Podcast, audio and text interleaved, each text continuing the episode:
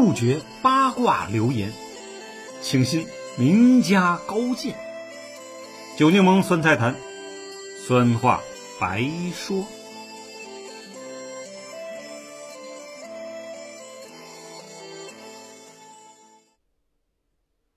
朋友们，大家好，我是酒柠檬。今天呢，我们讲长宁湖战役发生在水门桥附近更多的细节，这也是最后一期了。本专题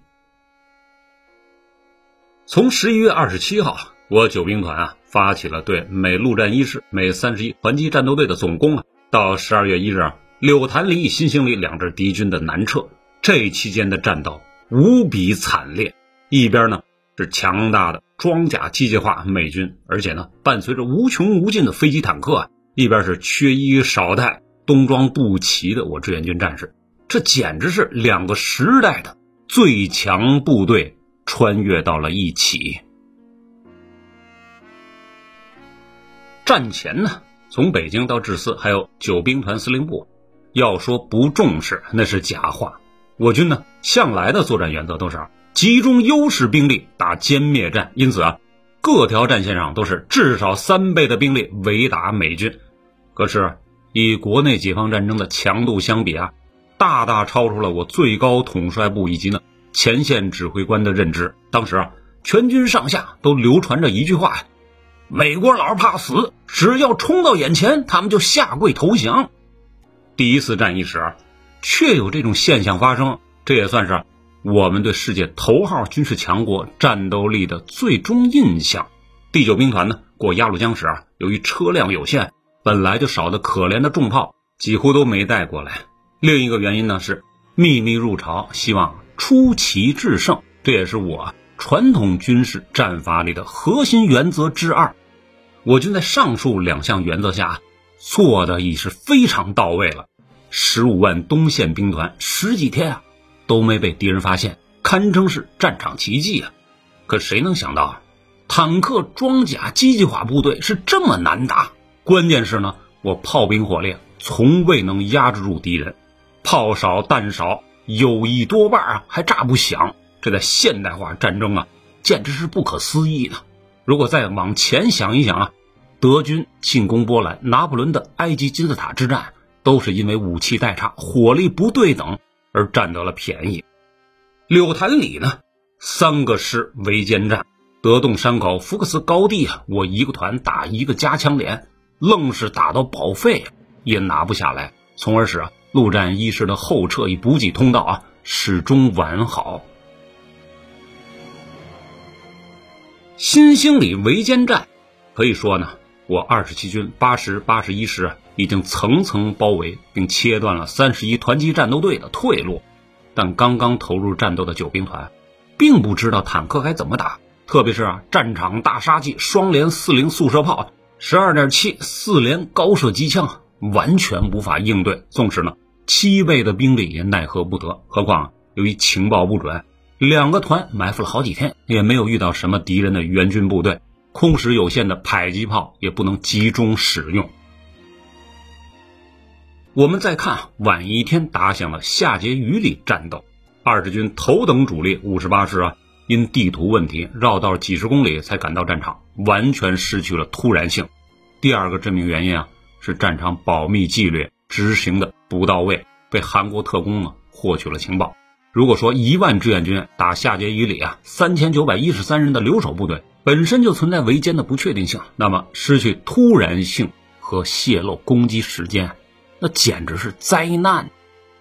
试想啊，如果二十七号夜五十八师按计划穿插到位，夏桀榆里五十多个单位的美军还没有统一的指挥，这种情况啊就绝对不一样了。别忘了，我志愿军的战斗意志完胜任何一支军队。一万头小老虎冲下山来，没有得到授权的李奇中校与其他杂牌部队，那拦是拦不住的。如果占领了夏桀榆里，那些幺零五毫米榴弹炮。就成了美陆战一师撤退的死亡克星，因为这里有的是炮弹呢。我们再看啊，Y 字形沿线古土里的情况吧。我二十军六十师啊，已掐断古土里到夏桀榆里的美军增援路线，并且占据了制高点。但这个师啊，是轻装奔袭，别说是重火炮了，就连炸药都带的不多。面对啊德赖斯戴尔先遣队啊，九百二十二人，一百四十一辆卡车，二十九辆坦克，战术上出现了问题。比如呢，没有提前炸毁几百米的山体，阻塞道路。五十八师增援而来的一支部队也奈何不了这些啊装甲怪兽，只打掉了一辆坦克。凭借呢六十师一万人的轻火器，要想战胜古图里两千七百美军的防线呢，是不可能的。还不如呢与五十八师合围，下决一旅。不过，这都是事后诸葛亮的说法，不能作数了。当时啊。美陆战一师八千多人和三十一战斗队呢四百九十人以及呢大量伤兵已经撤入了下决峪里，长津湖两侧的二十军、二十七军呢已经失去了战斗目标。九兵团司令宋时轮呢无奈之下只好调整策略，派出兵团总预备队二十六军张仁初的四个师南下围歼这股顽敌。二十军呢还能打的八十九师两个团二十八号呢就斜插到了射仓里，因为步兵三师啊。一个团交火了，但效果不理想。二十七军呢，八十师残部呢，仅有的几百人啊，也奉命南下增援第六十师。据啊，美陆战一师官兵后来回忆啊，自己一万多机械化装甲部队，怎么被已经被打散的零星小股志愿军追得如此狼狈不堪呢？要是就地反击，不就全歼中共军队了吗？看来啊，他们也爱事后诸葛亮了。去年十月份啊，我讲了几集长津湖水门桥的事儿。当时呢，由于特殊原因呢，我说二十七军成功的全歼了北极熊团。可实际上呢，按志愿军战史的官方记载啊，北极熊团并未被全歼，因为击溃。现在呢，特此更正，并以呢上面三集内容为准。腊子口。战斗英雄张仁初啊，可不是白给的。他接到兵团命令后，毫不迟疑，立即派出二十六军啊，同样能打的吴大林呢，率领八十八师赶往下界峪里拖住美陆战一师。可是，此时的吴大林的表现呢，有些反常，以士兵啊半夜休息了，天亮再出发为由，回复了军长，前方啊，激战损失惨重的消息早已传到了八十八师师部啊。这应该是他们有些迟疑的主要心理因素。世界上啊，百分之九十五的军队或者团队，包括你所在的公司、企业、球队等啊，都爱打顺风球。解放战争后期啊，形势已经明朗化了，中委的一个师都敢以白崇禧的王牌第七军呢，在青树坪硬刚。可在逆境中啊，敢于拼死搏杀的就少得可怜。最终能成名成功的，绝对就是这些人。可能有人又会想说啊，我准备提起同是第二次战役刚刚打下德川，不睡觉长途奔袭一百四十五华里三十八军幺幺三师了。的确啊，我必须得以他为标杆。幺幺三师先头部队三三八团团长朱月华打了两天的仗，喝着喝着粥就睡着了。可当接到梁兴初军长、江潮师长的命令后，二话不说，直接跑步前进十几个小时。最终提前五分钟赶到三所岭，完成战役阻击任务。朱月华呢，一九七二年成为我三十八军军长。一九七九对于自卫反击战前一年，他调到了临时扩编的二等部队五十五军。没想到，这支并不是主力的五十五军，成了歼灭越南人最多的部队。这就是啊，一名优秀指挥员的应有素质。吴大林。以及师部领导的犹豫啊，是二十六军八十八师晚出发了十几个小时。路上呢，一个营和炮兵队被敌机瞬间炸没了。原定三号抵达下界峪里的计划拖到了五号，接着又改到了六号，继而七号。难怪宋时轮司令员要撤职枪毙他。随后啊，几天赶来的二十六军主力啊，也错过了最佳战机。什么路途遥远，没有车辆，装备不足，听起来简直是可笑啊。要是有高铁、飞机、坦克，那还叫什么穿插阻击战呢？实际上啊，二十六军入朝最晚，在九兵团三个军中算是准备的最充分的。二十六军最远的八十八师也才不过七十公里，其他的师呢也就四五十公里，居然走了好几天。好了，咱不想发牢骚了，我只是对那些死去的英勇的志愿军战士感到惋惜。六号白天啊，八十八师先头连抵达了下碣峪里，许多文章都说啊，美军在六号上午就走光了，其实啊，全是瞎掰呀。一万四千多人的联合国军在运走五千名伤员和阵亡尸体后啊，在四号就开始南撤了。首先是呢，美陆战一师第七团师部机关，殿后呢是陆战第五团八十八师先头连啊。抵达时，这里还有大量敌军呢，没敢贸然发起进攻，等待大部队的到来。这点应该没错。这里还要提一下啊，长津湖战役开始时，麦克阿瑟。把第一批美国研制的防弹衣送到了宝贝疙瘩陆战一师手里，材料呢与凯夫拉差不多。师长史密斯爱不释手啊，将五百件中的一部分配给了侦察连，其余的呢给了主要军官和前线的部队。这也是他们啊伤员多、阵亡少的一个小原因。美陆战第五团啊，殿后部队也发现志愿军派来了新的力量，于是。重新布置好防线来掩护大部队南撤，由此也解答了为什么陆战一师通过水门桥时前面只有少量坦克，大部分呢是汽车的缘故，因为后面啊还有几十辆坦克压阵呢。我看过贝文亚历山大的著作，他说史密斯师长把汽车放在前面，让坦克殿后，这看似违反常规的做法。还有两个原因，其一呢是古图里一带陆战一团剩余一千八百名守军，还有一些坦克；其二是啊这条 Y 字形山谷的道路太窄，如果前面的坦克被大量击毁，将彻底封堵撤退通道，而汽车呢就很容易被坦克推开。看来呀，这个史密斯简直就是个魔鬼，连这么一个战场细节都考虑到了。对于二十六军呢，以美陆战第五团殿后部队的攻防战呢，目前记载的具体状况不多，大概是啊没有什么可突出的战例了。总之，敌一万四千多人加上数千朝鲜难民啊，走到了水门桥前。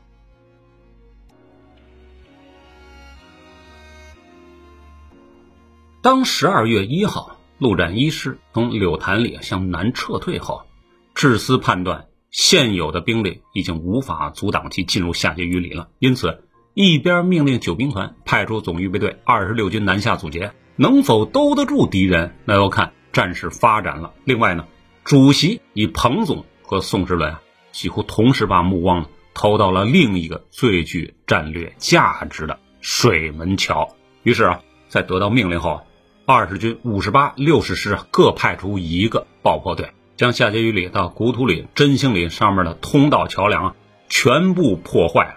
一号当天呢，二十军第六十师作战参谋郭荣熙呀，带着一个排和三个十公斤重的炸药包，来到了水门桥。这里的美军工兵啊，准备不足。一阵枪响过后啊，死的死，逃的逃。生于呢，一九二四年的郭荣熙是个爆炸大王啊。解放战争时还独自研发过一种飞石雷，类似啊。反步兵跳雷的功能，师部选中他，看上的就是其会玩炸药的特点。二零二二年呢，以九十八岁高龄的老英雄，日前对媒体回忆说：“一号白天，他带队来到水门桥，面对几十米长的坝顶桥梁，他反复勘察，最后决定把三个炸药包都放在八点八米的东侧涵洞处，那样啊。”至少可以阻止坦克的通行。抗美援朝开始时啊，我志愿军各部都是自身的武器装备，军委紧急从啊苏联购买了数百吨炸药和一些爆破筒、反坦克手雷，分发给各个军，但平均到每支队伍里啊依然有限。据第一批入朝的五十军战士记载啊，他们的一个战斗班呢。只能领到一根爆破筒和一个炸药包，或几枚大号手雷，主要是对付美军坦克和碉堡。郭荣熙呢所带的一个排啊，刚好有三个炸药包。我们从美军飞机上拍下来的照片呢，可以看出，水门桥后方啊是一座七个开间的变电站泵房，每个开间应为五米宽，加起来就是三十五到四十米。如果加上呢引桥的东西两端呢，这个水门桥大概还会增加几十米，也就是一百来米吧。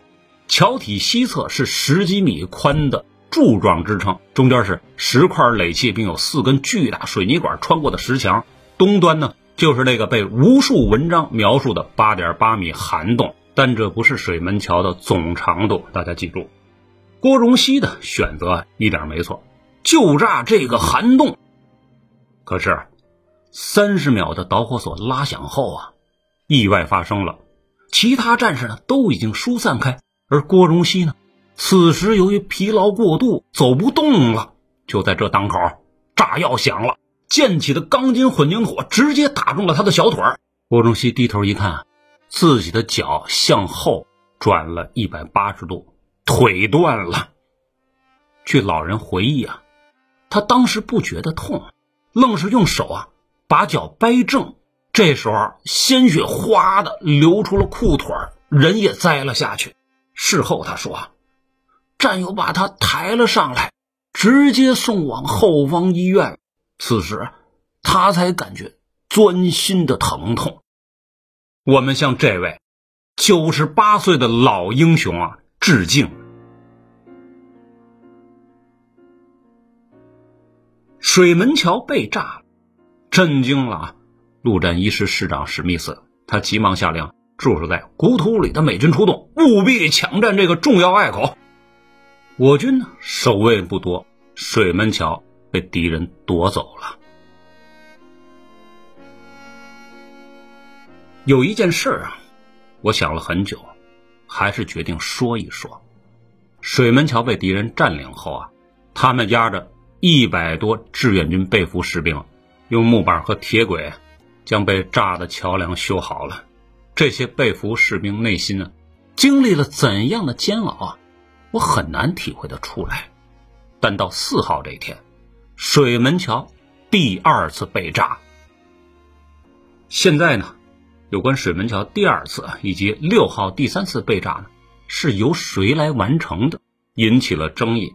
我前面已经交代过了，从古土里到水门桥、黄草岭、真兴里这段防区呢。归二十军六十师幺八零团负责。后来呢，五十八师也派出了一个爆破分队。另外呢，还有二十七军八十师南叉的一支分队，在七连江庆云连长带领下，也赶到了这里。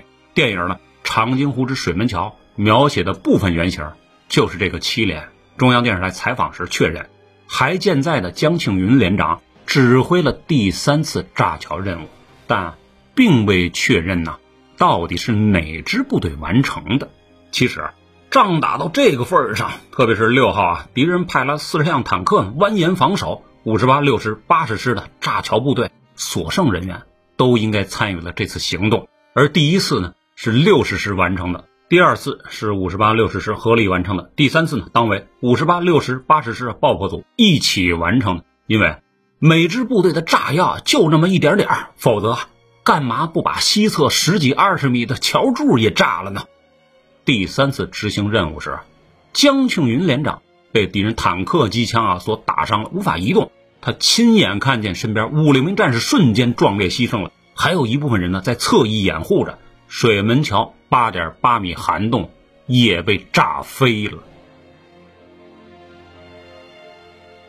六号当晚，水门桥第三次被炸后啊。史密斯亲自来到了现场，并通过呢与东京的麦克阿瑟呢电话联系，紧急定制了八套钢梁。我们从呢网上都能看到美军坦克汽车通过这座桥梁的照片。实际上啊，在先头坦克和一千多辆汽车陆续通过后啊，未过桥的后卫坦克部队呢又遭到了我志愿军追击部队的袭扰，并击毁了两辆，缴获了六辆。原来啊。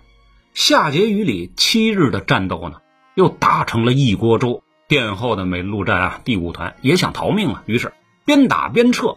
尾随追来的呢二十六军尽管损失惨重啊，但指战员因不依不饶的穷追猛打，加上沿途的呃二十军五十八、六十师呢连排战斗小组不停的顽强阻击，一万四千多人的撤退大军走走停停，平均每小时只能啊前进五百米。从夏桀榆里到古土里十八公里，从古土里到水门桥六公里，每座山头高地上都是我军的小股部队。不过这些小股部队的拦截啊，已经失去了意义，因为追击的二十六军凭借轻武器，已经无法完成围歼任务。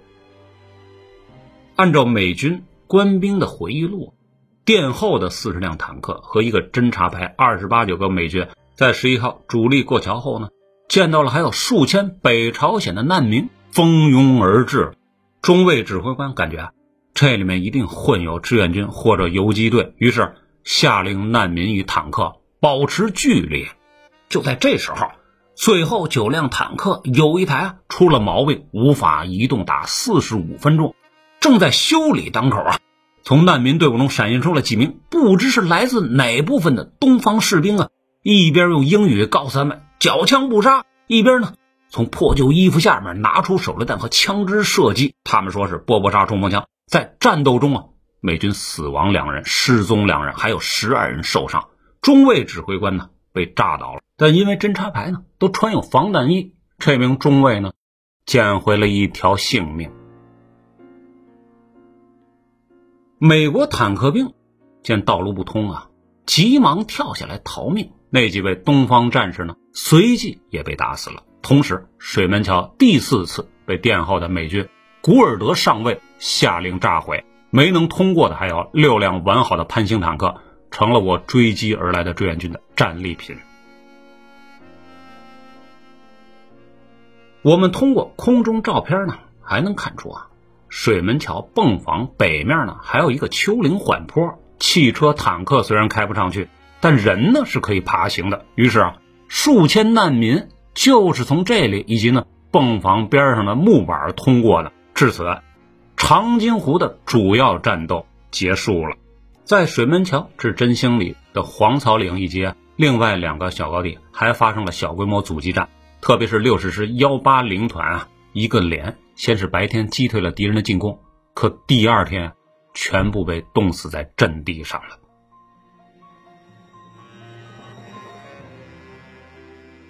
对于第二次战役，特别是东线长津湖战役，中美两方呢，在几十年的历史中啊都鲜有提及的。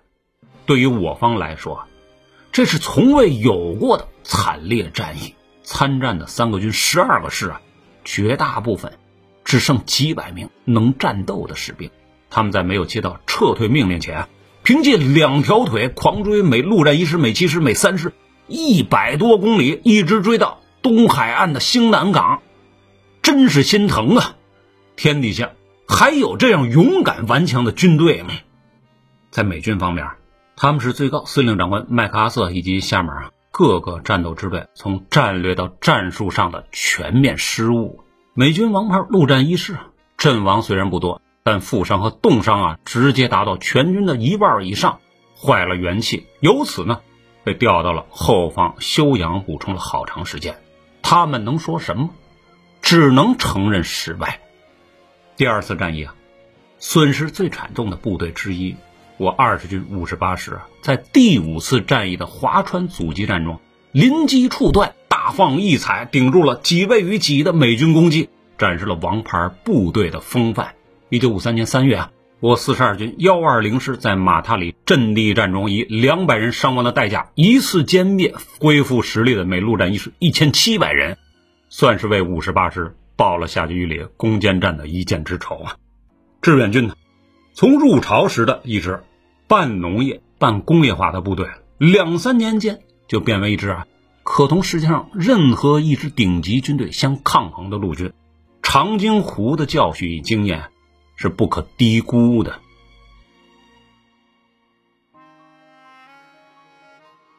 关于这场一九五零年年底的东线战役啊，使美国人百思不得其解的是，缺粮少衣且弹药不足的志愿军啊，哪来的那股不怕死的顽强斗志呢？